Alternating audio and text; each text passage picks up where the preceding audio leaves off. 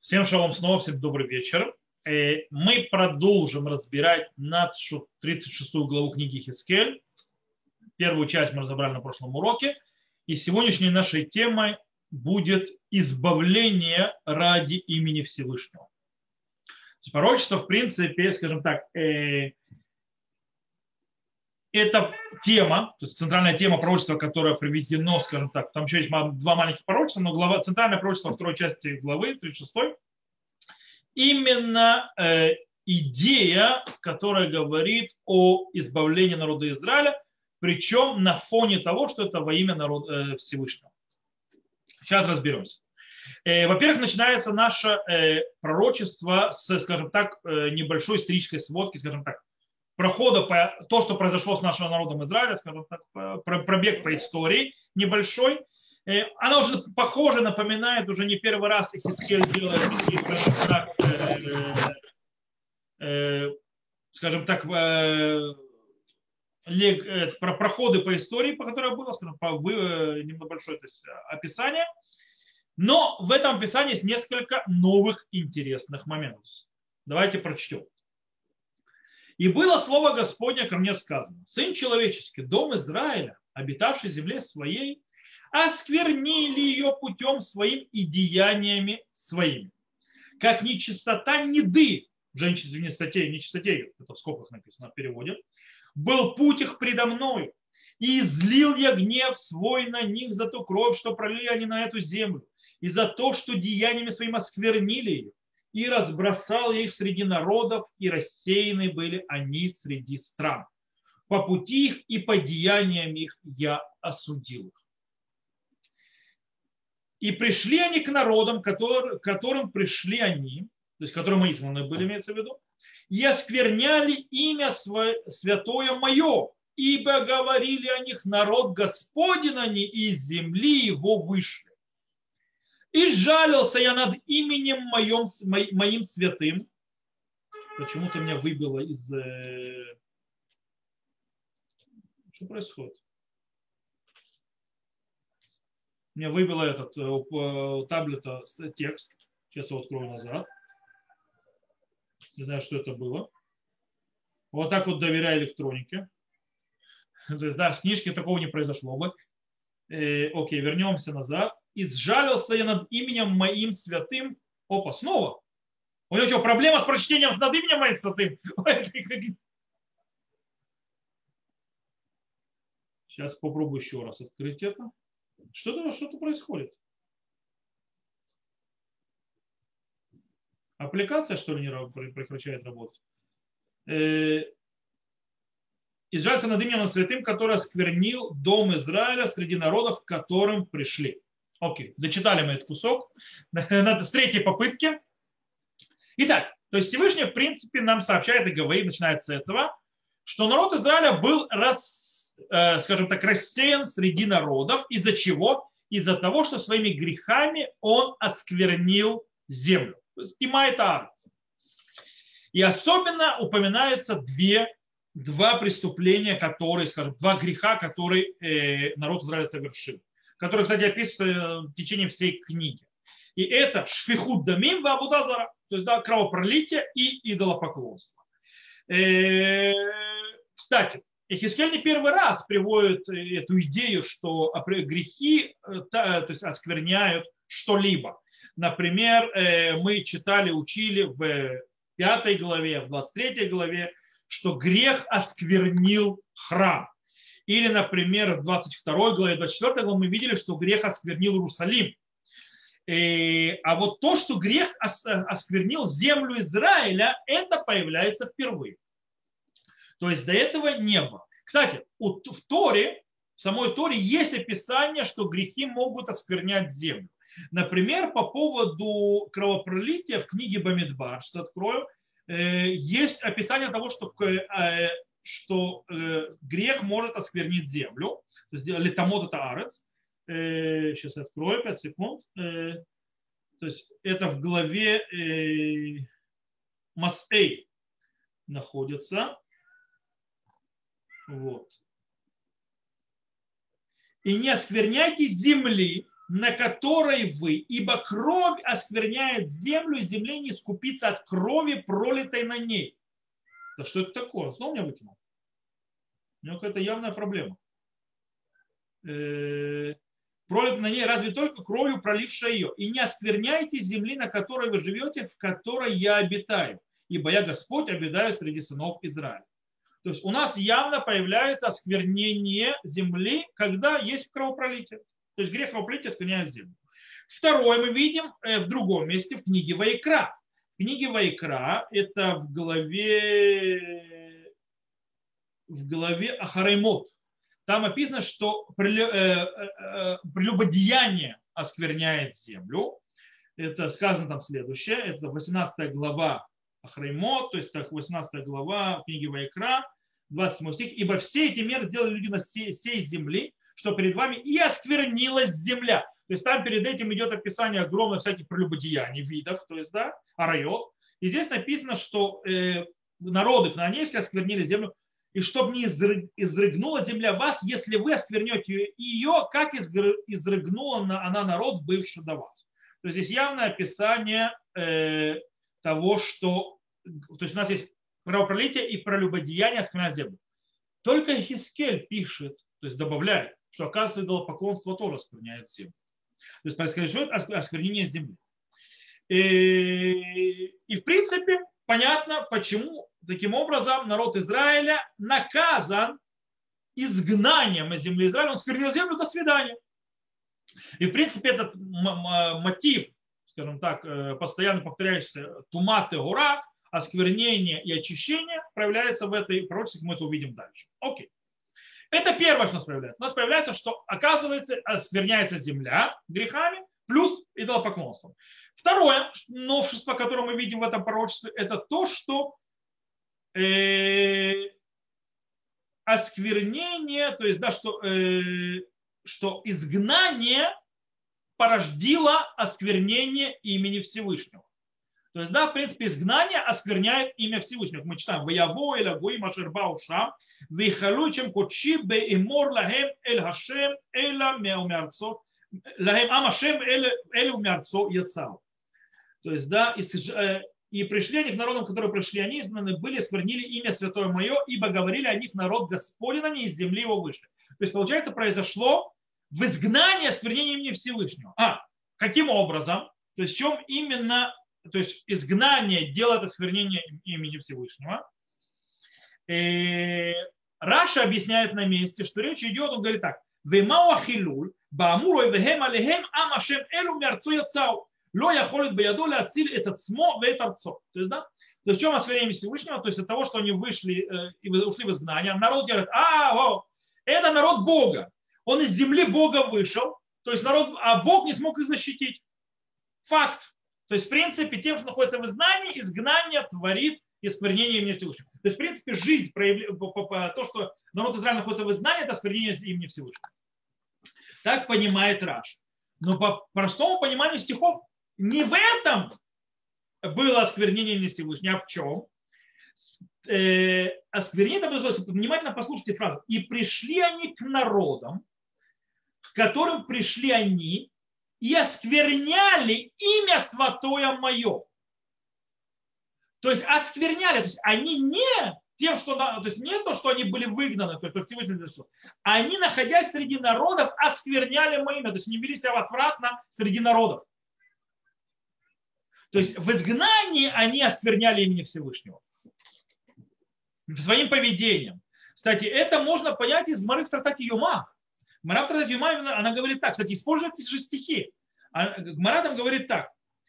И человек, который курева шуна, то есть, в принципе, учит э, Танах и учит Талмуд, то есть Мишну и так далее. То есть Мишна это Мишна, Мишна имеется в виду Галахот. И, э, скажем так, э, прикрепляется к мудрецам Тора, то есть учит от мудрецов Торы. Но его действия не в то есть, в принципе, он не ведет себя, как полагается человеку, который то есть, учит Тору и так далее. То есть, скажем так, не, его поведение недостойно того, что он учит, то есть не соответствует тем, что он учит. В Энди Буро Бенахадам и и он не, не говорит спокойно с людьми, то есть, скажем так, склочник и так далее. Что говорят о нем люди? Ой ли плони шеламат тура, ой лу лавив шелемет тура, ой ли рабо шелемет тура, плони шеламат тура, рау кама микулкалим маса, векава мухарим драхав, ועליו הכתוב אומר, באמור להם עם השם אלה ומארצו йцау. То есть говорят, что народ, когда смотрит это, ой, этому человеку, который учил Тору, ой, его отцу, которого учил Торе, ой, его раввину, которого учил Торе, Э, в принципе, то есть насколько отвратительны его действия, то есть, да, и насколько отвратны его пути. Как сказано, и приводится стих из нашей э, главы, то, что говорят народы, э, которые, как говорили народы, народ Господень, они из земли его вышли. То есть получается, что своим поведением среди народов, народ Израиля, то есть так понимаю, то есть Гмара вроде понимает, народ Израиля оскверняет имя Всевышнего. Живя среди народа, своим поведением. Кстати, Раша там в море а, объясняет то, что он объяснил здесь. Имеется в виду, что э, осквернение происходит в чем? Расквернение оно происходит в том, что на него приходит наказание, на этого мудреца Торы, который себя ведет отвратно. И из-за того, что приходит наказание, и видят, что мудрец Торы подвержен наказанию, говорят, а Всевышний его не защищает. Вот. Э, в этом осквернение имени. Э, ну, то есть, как бы Раши то есть, подтверждает то, что мы здесь. Но я намек на то, что в изгнании народ Израиля ведет себя отвратно. Окей. Третье э, новшество, которое в это пророчество поднимается, это что осквернение имени Всевышнего это не только триггер и э, то, что привело к изгнанию, но это триггер и то, что приведет к избавлению. Именно осквернением не Всевышнего, как говорит Всевышний, и сжалился над именем моим, святым, который осквернил дом Израиля среди народов, к которым пришли. То есть этот, кстати, вот это вот аспект, вот это вот новое, что избавление придет из-за того, что имя Всевышнего осквернено, без всякой связи, что будет делать народ Израиля, это центральное мото этого пророчества. И Хискель, в принципе, э, говорит э, о избавлении, которое произойдет без того, что перед ним будет какой-то процесс раскаяния и исправления ситуации народом Израиля. То есть избавление без, исправления, избавление без исправления народом Израиля своих путей. То бишь осквернение имени Всевышнего – это достаточная причина для того, чтобы вернуть народ Израиля на свою землю. Даже если они сами по себе недостойны этого, чтобы их вернули из изгнания. То есть они еще не дожили до того, что это полагалось. И смысл этого, скажем так, э, новшества, которое появляется в этом пророчестве, скажем так, очень э, неординарного, неординарного заявления, мы Э, разберем в продолжении нашего пророчества. Вот так. Продолжаем дальше. В принципе, следующие стихи, которые мы прочитаем, они повторяют ту же идею, которую мы сейчас сказали, озвучили, но уже на более в расширенном поня... э, аспекте. Итак, читаем. «Посему скажи дому Израиля, так сказал Господь Бог, не ради вас совершаю это, дом Израиля, но ради имени святого моего, которое осквернили вы среди народов, к которым пришли. И освящу я имя мое великое, оскверненное среди народов, которые осквернили вы среди них, и узнают народы, что я Господь, слово Господа Бога, когда освящусь вас пред глазами их. И возьму вас из народов, и соберу вас из всех стран, и приведу вас в землю вашу. И окроплю вас водою чистою, и очистить от всякой скверны вашей, и от всех идолов ваших очищу вас. Знакомый стих?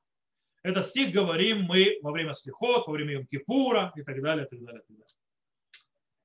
Э, и дам, сейчас мы узнаете, насколько страшен этот стих. Э, и дам вам сердце новое, и дух новый вложу в вас, и удалю из плоди вашей сердце каменное, и дам вам сердце из плоти. И дух мой я вложу в вас и сделаю, что законом моим следовать будете, устав мои соблюдать будете, поступать с ними и поселитесь на земле, которую дал я отцам вашим, будьте мне народом, я буду вам Богом. И избавлю вас от всей скверны вашей, призову злаки, размножу их, и не предам вас голоду. И размножу плод дерева, урожай поля, чтобы впредь не терпели вы позор от голода среди народов. И вспомните вы пути свои злые, деяния ваши недобрые, и проникнитесь отвращением к себе за беззаконие вашей гнусности вашей. Не ради вас я совершаю это, слово Господа Бога, да будет известно вам. Смущайтесь и стыдитесь путей ваших, дом Израиля. Окей. Эта часть открывается с слов «лолиман хеманиосе», то есть не ради вас я это делаю. То есть избавление, ребята, не ради вас. И в принципе она подчеркивает то, что мы сказали до этого. Избавление не придет из-за заслуг народа Израиля, но только из-за одного, из-за опасения, что имя Всевышнего растоптано и оскверняется. Вместе с тем, э, не может даже в голову прийти такое, что народ Израиля возвращается в землю Израиля без исправления и продолжает в ней грешить. Этого не будет. Всевышний не даст продолжать грешить и осквернять его землю. Что он сделает? В принципе, э, здесь идет описание, что мы прочитали, э, скажем так, э, спровоцированным Всевышним процесс очищения народа от всякой гадости, которая в них, включая их поведение и даже их, скажем так, сердец и внутренности. Всевышний, в принципе, заберет у нас сердца, те, которые осквернились, ставит нам новые сердца, ну, это аллегория имеется в виду, конечно, и нам в новый дух нас веет, то есть, в принципе, у нас будет, у нас он заберет вообще возможность грешить. Это что сделал Всевышний. Василь это шерба хукей телеху мишпатай тишмиру вааситем. То есть, э, как он говорит Всевышний, и сделаю, что законом моим следовать будете, уставы мои соблюдать будете, поступать по ним. То есть Всевышний сообщает, что это народ Израиля будет делать. И э, в конце то есть, да, всего этого процесса. Народ Израиля наполнится стыдом, осознает свою, насколько он был неправ, и, и будет, скажем так, будет очень стыдно за себя. Поэтому пророк уже обращается сейчас уже к тем, кто в изгнании, потому что пророк Ихискель находится в Вавилоне, пророчится перед тем, кто в Вавилоне, перед людьми в Вавилоне, и говорит им, Бошу вы текельму мидрахихем бейт Исраэль. То есть, да, уже сейчас, то есть нечего ждать, смущайтесь, стыдитесь путей ваших дом Израиля. Типа, начинайте с сегодняшнего дня уже. То есть, да, нечего ждать того, что это произойдет. Окей. Кстати, идея, что Всевышний сделает, скажем так, активное действие для того, чтобы заставить народ исполнять заповеди, это проявляется, эта вещь не только у пророка Ихискеля. То же самое мы находим и у пророка Ирмияу. Пророк Ирмияу описывает ту же самую идею, это написано в 31 главе у Ирмияу. Э, Ирмияу говорит следующее, очень похожая вещь, но небольшая разница, что увидите. Вот наступают дни, сказал Господь, э, когда с домом Израилевым и с домом Иудином я заключу новый союз. А знаете эту фразу? Все христиане с ней бегают как с факелом. То есть, да, именно вот эту фразу про Кирмяу Э, э, написано, Гина Ямим Баим Неумашем Векаратит Бейт Исраэль Бейт Бейт Иуда Брит Хадаша. То есть новый, и оттуда было слово Новый Завет. И это ошибочный перевод. Потому что написано Брит Хадаша, это новый союз. А союзов, слава Богу, Всевышнего народа Израиля было куча. То есть да, это, они от этого учат, что будет Новый Завет. Это никакой не Новый Завет. Это новый союз. Что за новый союз? О чем речь идет? У нас союзов только в пустыне три было. У нас был союз, э, других три, да. У нас был союз Синайский, у нас, точнее, союз был э, Маймарим, то есть, да, союз. У нас был союз Синайский, у нас союз был Арвот Муав, то есть перехода Муава. Еще у нас был потом, когда перешли, был союз на горе Иваль, на горе Гризим. Союзы это такая вещь повторяющаяся. Так вот, новый союз, что за новый союз, который Всевышний даст? Не такой союз, какой я заключил с отцами их в тот день, когда взял их за руку, чтобы вывести их с земли египетской. Не такой союз мой, который они нарушили, несмотря на то, что я был я им владыкой, сказал Господь. То есть не, то, не такой союз, как когда-то, когда я дал им Тору и так далее, его нарушили этот союз. То есть мое заключение союза с, э, на землю и так далее. Поэтому были выставлены под зад коленом из, из, э, из земли. А какой союз? А такой союз, какой заключу я с Домом Израиля после тех дней, сказал Господь, вложу я Тору мою в глубину души их. То есть вот это новый союз, который Всевышний заключит, он вложит Тору в ду, внутрь души. И сердце в их я впишу я его, и буду я им Богом, а они будут мне народом. И не будет больше каждый учить ближнего своего и каждый брата своего, говоря, познай Господа. Ибо все они от мала до велика будут знать меня, сказал Господь, потому что прощу я вину их и не буду больше помнить греха их. То есть это и есть тот новый союз, который Всевышний завершит, то есть то, что говорит про Кермияу, что Всевышний возьмет и вложит Тору и союз прямо в душу, в душу еврейского народа, и по этой причине они перестанут, то есть они будут соблюдать ее изнутри себя, от мала до велика. Им не нужно будет спрашивать и учиться, это будет идти изнутри. Э, но вместе с тем есть явная разница между пророком Ремияу и пророком Ихискеля. То есть, хотя тоже, то есть я вложу в них и так далее, и так далее. Всевышний у пророка Ирмияу что говорит? Что он внесет Тору и заповеди в глубину души и сердца народа Израиля, что аж до такого уровня, что им больше не надо будет учиться, то есть да, познавать Всевышнего, ибо все будут знать его от мала до велика, тогда, когда Хискель описывает более крайний процесс. Процесс, описанный в Хискеле, он похож на то, что Всевышний забирает свободу выбора. Всевышний просто забирает свободу выбора и решает за народ, как народ себя будет вести. Э, то есть, в принципе, речь идет, скажем так, о насильном процессе исправления и раскаяния, который сделал Всевышний. У Урмияу тоже насильный процесс. Только этот насильный процесс всего лишь, скажем так, внесение зерна, которое произойдет, и сам народ начнет выполнять. У, у Хискеля это очень насильно, в принципе, лишая свободы выбора. То есть вы вернете раскаяние, вас не спрашивают. То есть я вас сделаю, исправлю лично, сам. И мы об этом, кстати, уже говорили, если вы не помните, мы эту проблему поднимали, когда мы изучали 18 главу, там тоже поднималась, э, там фраза похожая есть, там сказано «Васула хемлев хадаш врох хадаша», то есть сделайте вам сердце новое и дух новый. Но там обращение идет э, к народу. То есть, в принципе, э, народ должен выбрать этот путь, то есть до нового сердца, нового пути и так далее, то есть да, вести себя по-другому, в отличие от того, что написано у нас, написано «Вы натати лахем хадаш, вы рох хадаша, и я дам вам новое сердце и э, новый дух». Имеется в виду, что Всевышний это сделает насильно. Там объяснили очень важную вещь, связанную вообще с свободой выбора и решением Всевышнего, проведением его. Мы сказали, что есть тут явно противоречие мы сказали, что в 18 главе речь идет о индивидууме, а в 20, то есть а в нашей главе, э, в 36 речь идет о всем народе как община, как цельная. То есть у каждого индивидуума есть свобода выбора, остается, то есть да, исправить свои пути. Но цельно весь народ Всевышний решит за него, когда он будет так делать или по-другому. То есть это, э, и, то есть э, Всевышний будет решаться. Окей. Теперь давайте разобьем. В чем смысл вообще этого насильного раскаяния? Э, в чем, в чем прикол? И дело в том, что зачем Ихискель это вообще рассказывает?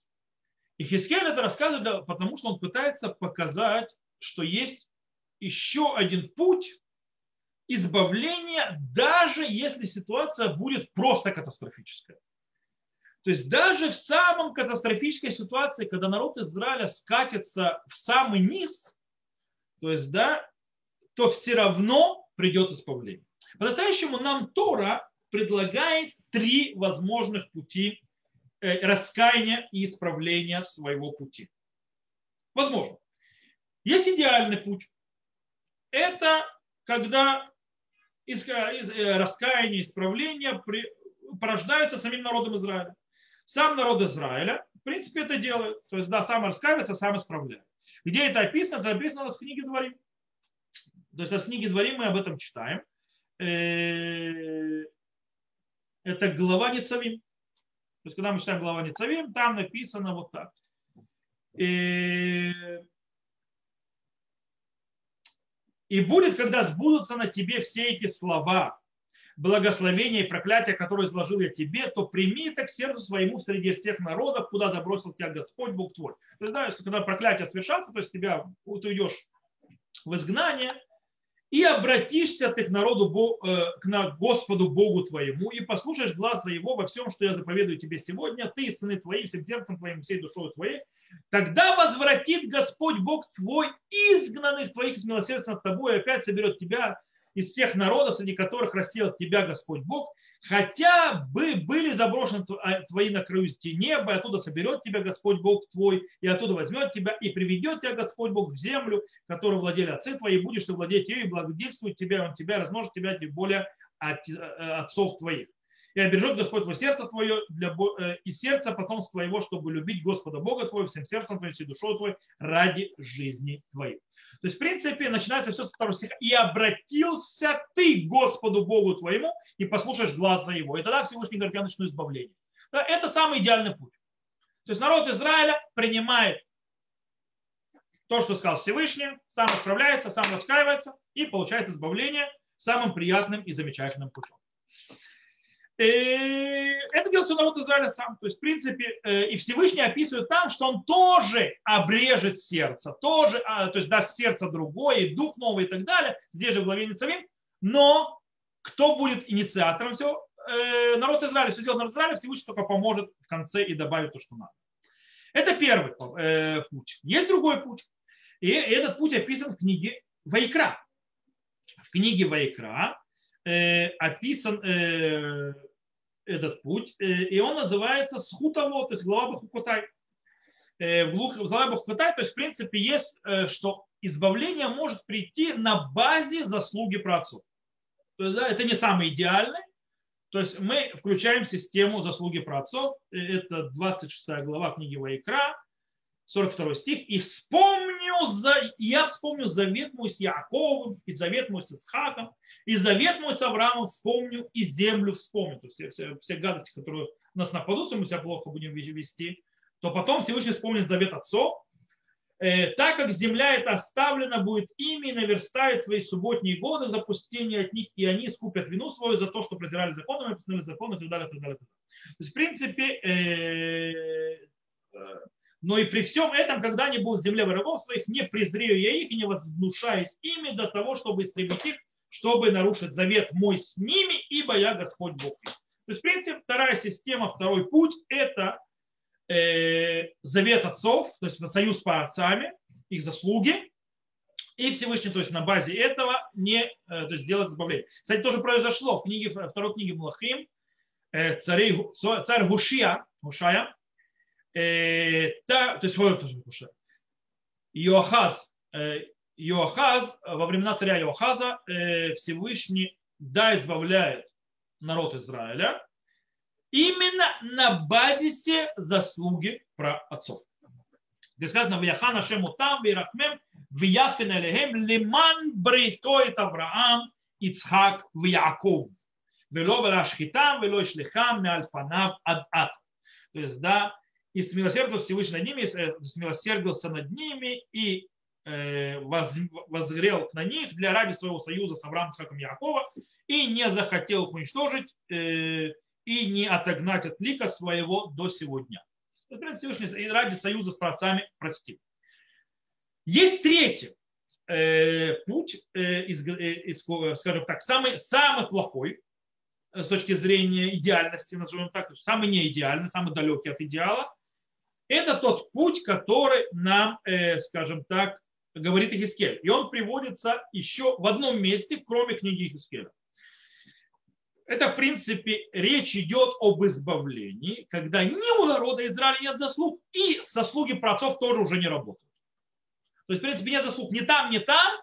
И этот э, путь избавления описан в главе Гаазину в главе Гаазину описано Амарти апейхем вашбита мейнош зихра. То есть там Всевышний говорит, что он в принципе уже решил народ Израиля из-за их очень гнусного поведения уничтожить, истребить. 32 глава, 26 стих, я могу прочитать. И сказал, и сказал бы, положу им конец содру среди людей память о них. То есть, да, это то, что я хочу сделать с, с народом Израиля. Но тут же Всевышний передумывает и говорит, нет, я этого не буду сделать, я их избавлю. Почему? Потому что э, есть опасность, что враги народа Израиля припишут эту победу себе. Как говорит Всевышний, если бы не остерегался я злобы врага, чтобы враги его не возомнили, не сказали, наша рука одолела, а не Господь сделал все это. То есть, в принципе, вот это вот третий вопрос. То есть, в принципе, когда вообще ничего нет, Всевышний нас не уничтожит. Почему? Чтобы не осквернилось имя Его. То есть он нас спасет только ради своего имени. Понятно, что все эти три пути избавления показывают три разных уровня э, народа Израиля, в котором находится, и его связи со Всевышним. Здесь очень интересная вещь. Есть гмара в конце трактата Масехет, э, трактата, трактата Таанит, рассказывает нам по поводу э, самых радостных дней в народе Израиля. То есть, да, не было народа Израиля лучших, самых таких радостных дней, как Йом-Кипур и 15 ава. Что рассказывается про Йом-Кипур? Э, неважно, что говорится про, про 15 ава. 15 ава рассказывается, что девы из Иерусалима выходили в, скажем, в танцах, в, этих, э, в хороводами в винограднике, и что они говорили? То есть, да, они говорили Бахур, Санайне, Хаврейма, Табурелиха, то есть, да, то есть, парень, посмотри своим глаза, и вы э, решите, то есть посмотри, на что-то выбирать. И там очень интересная вещь. Там Барайта приводит, что они говорит. Кто, разные группы. Красивые среди них говорили, посмотри на красоту. То есть, да, то есть, говорили, посмотри на красоту. Те, которые, скажем, были не очень красивые, но были из крутых семей, говорили, посмотри на скажем так, ихус, то есть да, на семью, то есть, да, на, из какой семьи я пришла. А те, у которых не было, скажем так, были, которые не очень и без семьи, и некрасивые, что они говорили? Они говорили э, следующее. Хумикхехем лишом шамай. То есть, да, возьмите вашу купчу, то есть, то есть возьмите во имя небес. То есть ради Всевышнего. Мурива Рабирам Медан, так Раббазак рассказывает, Э, пишет, то есть Равбазак, что э, Рав Мидан, глава Ишив Гарцион сегодняшний, то есть тоже один из моих учителей, гений в Танахе, э, один из гениев больших в Танахе. Правда, он всегда говорит, что он ученик Рава Йоля Бенуна, то есть, да, он говорит, что по-настоящему здесь можем выучить, выучить то, что происходило с первосвященником, когда он вошел в святая святых. Почему в Йом-Кипур связались с 15 ава? Что произошло в Йом-Кипур? Почему большая радость? Тогда заходил первосвященник в белой одежде, Бигдей Лаван, святая святых, и просил народе Израиля.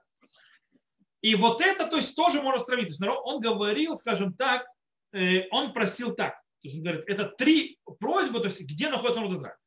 Говорит, если народ Израиля идет путями Всевышнего, все хорошо. Говорил первосвященник, то есть, да, э, говорил то, что сказано по поводу в книге Дворим, то, что мы читали. То есть, да, то, что мы говорили, то есть, да, что и обратись ты Господу, Богу твоему и так далее. есть, в принципе, вот это вот первый путь исправления.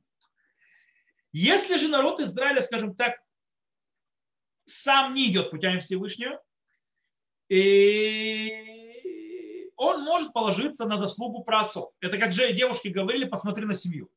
То есть, да, Всевышний, он приходит и говорит, то есть ради семьи, ради отца, ради Якова, Авраама, Ицхака, Якова, то есть, да, если мы настолько это, пали и отошли от э, заветов отцов, и, то в принципе нету заслуги, когда нет уже больше заслуги отцов, то что священнику говорит? Он переходит на систему ради имени твоего. То есть э, лишем кочей сель ашер хилартем багуим. То есть, да, то есть так он говорит. То есть, да, ради святого Израиля, то есть, которые, которые были осквернены, то есть э, лишем кочи ашер хилальты богот. Ради святости моей, которая была осквернена среди народов. То есть, да, прости народу Израиля, избавь его ради тебя, который осквернено народом. То есть, в принципе, три разных уровня. Где народ Израиля? То есть, выходит, что мы здесь говорим? Э, пророк Ихискель, и, то есть, говорит то, что сказано, э, то, что появляется в главе Газину, показывает, скажем так, самый низкий уровень отношений между Всевышним народом Израиля. То есть даже если народ Израиля скатится до самого низу, то есть, да, когда у него вообще никаких заслуг нету, и когда уже заслуги отцов не покрывают, до сих пор останется причина у Всевышнего, чтобы их избавить и привести к Геулу, предотвратить осквернение имени Всевышнего. Э, да, в этом, скажем так, маршруте избавления э, нет большой, скажем так, э, похвалы для народа Израиля. Сказать мягко, если это очень мягко сказать, то да, скажем, не очень похвально для народа Израиля. Но это показывает о том, что связь между Всевышним народом Израиля не прервется никогда. Даже в самых ужасных случаях и в самом-самом-самом низу э, греховности народа Израиля. Э, кстати, есть очень похожие вещи между этим пророчеством и пророчеством 20 главе. Там даже слова есть похожие. И там две, две в 20 главе мы это учили, там тоже есть описание, скажем так, насильного раскаяния, которое Всевышний спустит народ Израиля. Мы это учили уже. И в обоих этих главах, то есть в главах рассказано, что Всевышний соберет народ Израиля среди народов, через которых он рассеял, и что он приведет их в землю Израиль и таким образом осветится его имя Всевышнего, и что народ Израиль в конце концов вспомнит свои нехорошие действия и будет ему стыдно. Это мы уже учили. Но есть несколько важных, скажем так, различий между, ярких различий между двумя этими главами. Первое. В 20 главе рассказывается, э, описывается, скажем так, э, называется шлав бейнаем, промежуточный э, этап, когда Всевышний соберет народ Израиля Мидбар Хаамим, то есть, да, скажем так, в пустыне среди народа, он его соберет в том месте, где нет никто, никто не может увидеть, никто не может ничего узнать. И там он проведет их, скажем так, под своим посохом. Что имеется в виду, он будет их судить и будет считать, так, вы войдете в землю Израиля, а вы погибнете. То есть, да, те, которые заслужили, те, которые себя вели намного более хорошо, эти войдут. Те, которые вели себя плохо, Э, это 20 глава. В нашей главе происходит, то есть там получается, в принципе, Всевышний больше выражает, выводит и, скажем так, проводит насильный избавительный процесс в 20 главе. В нашей главе духовный процесс происходит насильно. То есть, в принципе, э, это еще больше усиливает, что наша глава описывает самую, скажем так, крайнюю ситуацию. То есть речь идет о том, что вообще нет никакого шансов на какое-то избавление и исправление со стороны народа Израиля. То есть там выбирать нечего. То есть система такая, что даже если заведу их куда-то и начну разбирать, то есть там не из чего выбирать праведников. То есть там полный кошмар. По этой причине, то есть, да, придется их заменять просто. То есть, по этому случае, то есть, я их всех буду вести, потому что там выбирать нечего. И буду избавлять их и э, чистить всех. То есть, в принципе, самое-самое дно. То есть, да, причем дно уже после того, как постучали снизу, знает, еще упал на дно ниже. То есть, да, 20 глава – это дно, а наша 36 это если народ Израиля оказывается на том дне, откуда постучали. И, и оттуда Всевышний вырос, вытащит народ Израиля. Но он насильно проведет духовную, скажем так, э, работу над ним. Окей. Еще одна интересная вещь, которая появляется в этом пророчестве, это процесс очищения, который в будущем народ Израиля пройдет. Как сказано, «Везарак алехем маем техурим, витагартем, миколь томатхем, миколь гилухем, эйтагер отхем». Известные слова, как я сказал, то есть, да, и брошу на вас в чистую воду, и очистите от всякой то есть, мерзости вашей, то есть от вашей нечистоты, от всякой то есть, мерзости, которую на вас очищу я вас. Фраза, которая используется часто, как я сказал, слихот, э, когда мы говорим перед Рошанавим Кипуром, Рошанавим Кипур. И в принципе, вот этот вот процесс, скажем так, нам, не, который здесь описан, нам неизвестен ни из единого другого места в Танахе. Нигде. Этого описания нет. То есть э, не сравнение, э, скажем так, э, очищение, то есть народа Израиля, то есть тигур, очищение, то есть происходит очищение. И сама фраза «майм тегурим» э, чистые воды. Такой фразы тоже в Танахе нет. Только здесь. И получая, то есть в принципе, бросание воды, то есть да, поливание водой ради того, чтобы очистить, напоминает нам что? Красную корову. Очищение от нечистоты мертвого. Поэтому не зря именно эта глава является а второй, когда мы читаем главу пора о красной корове. Не зря они соединяются. То есть, в принципе, э, там появляется у красной коровы понятие маим хаим, то есть, да, живая вода, и там написано зорек, алав тамегу, то есть, да, тот, который кидает, бросает ту воду, то есть бросать водой и очищать воды живой водой, чистой водой, это из красной коровы. О! И это, и это берет Ахискель и использует это. Зачем? Не просто так.